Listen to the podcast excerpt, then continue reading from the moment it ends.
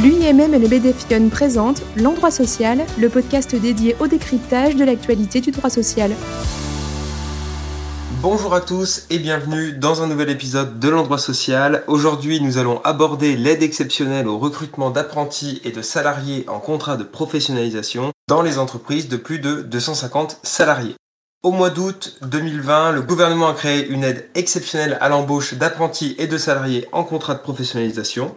Précédemment, Jeanne vous a présenté les règles concernant les entreprises de moins de 250 salariés. C'est cette fois à mon tour de vous présenter les règles propres aux entreprises comportant un effectif supérieur.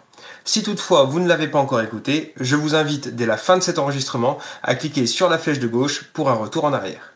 Voyons tout de suite, sous un petit format de questions-réponses, les règles propres aux entreprises de plus de 250. Sous quelles conditions les entreprises peuvent-elles bénéficier de l'aide au recrutement? Les entreprises d'au moins 250 salariés peuvent bénéficier de l'aide au recrutement, mais uniquement sous condition de compter au moins 5% de salariés en contrat d'apprentissage ou de contrat de professionnalisation dans son effectif salarié au 31 décembre 2022. Si toutefois cet effectif n'atteint que 3%, l'entreprise pourra bénéficier de l'aide si elle justifie au 31 décembre 2022 d'une progression d'au moins 10% par rapport à l'année 2021 de l'effectif salarié apprenti et contrat de pro, ou alors si elle connaît une progression de son effectif apprenti et contrat de pro au 31 décembre 2022 et se trouve dans le périmètre d'un accord de branche au titre de l'année 2022 prévoyant une progression de l'effectif apprenti et contrat de pro de moins 10% par rapport à l'année 2021. Alors de quel effectif parle-t-on quand on dit 250 salariés? Il s'agit de la même notion d'effectif que pour l'aide unique à l'apprentissage. Le calcul de l'effectif annuel sera déterminé en calculant la moyenne du nombre de personnes employées au cours de chacun des mois de l'année civile précédant la conclusion du contrat. L'effectif de l'entreprise sera apprécié au 31 décembre de l'année précédant la conclusion du contrat d'apprentissage, soit au 31 décembre 2020.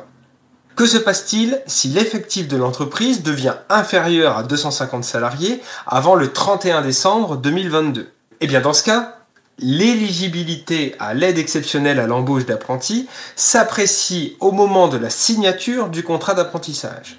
L'entreprise reste donc tenue par les obligations des entreprises d'au moins 250 si les contrats ont été conclus, alors que l'effectif n'avait pas encore chuté sous le seuil des 250 salariés. Quel type de diplôme ouvre droit au bénéfice de l'aide au recrutement? Eh bien, pour les contrats d'apprentissage, l'apprenti devra préparer un diplôme ou un titre à finalité professionnelle équivalent au plus au niveau 7, soit au plus à un niveau master. Pour les contrats de professionnalisation, le salarié devra être âgé de moins de 30 ans à la date de conclusion du contrat et préparer un diplôme ou un titre à finalité professionnelle équivalent au plus au niveau 7 encore une fois, ou à un CQPM ou à un contrat de professionnalisation expérimentale. Quel est le montant de l'aide exceptionnelle? L'aide est versée au titre de la première année d'exécution du contrat à hauteur de 5000 euros maximum pour un salarié de moins de 18 ans et 8000 euros maximum pour un salarié d'au moins 18 ans.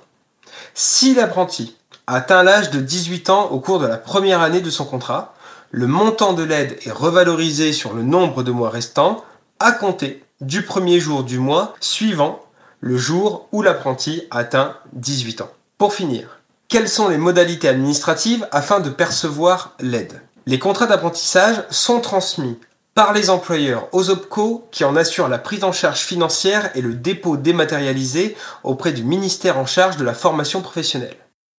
Comme pour l'aide unique, des flux quotidiens des contrats éligibles seront organisés entre le ministère en charge de la formation professionnelle et l'agence de services des paiements.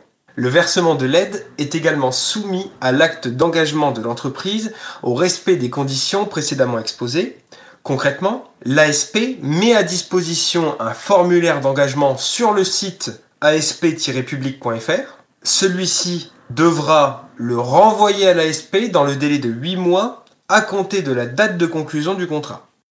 La réception de ce formulaire permettra à l'ASP d'enclencher les paiements.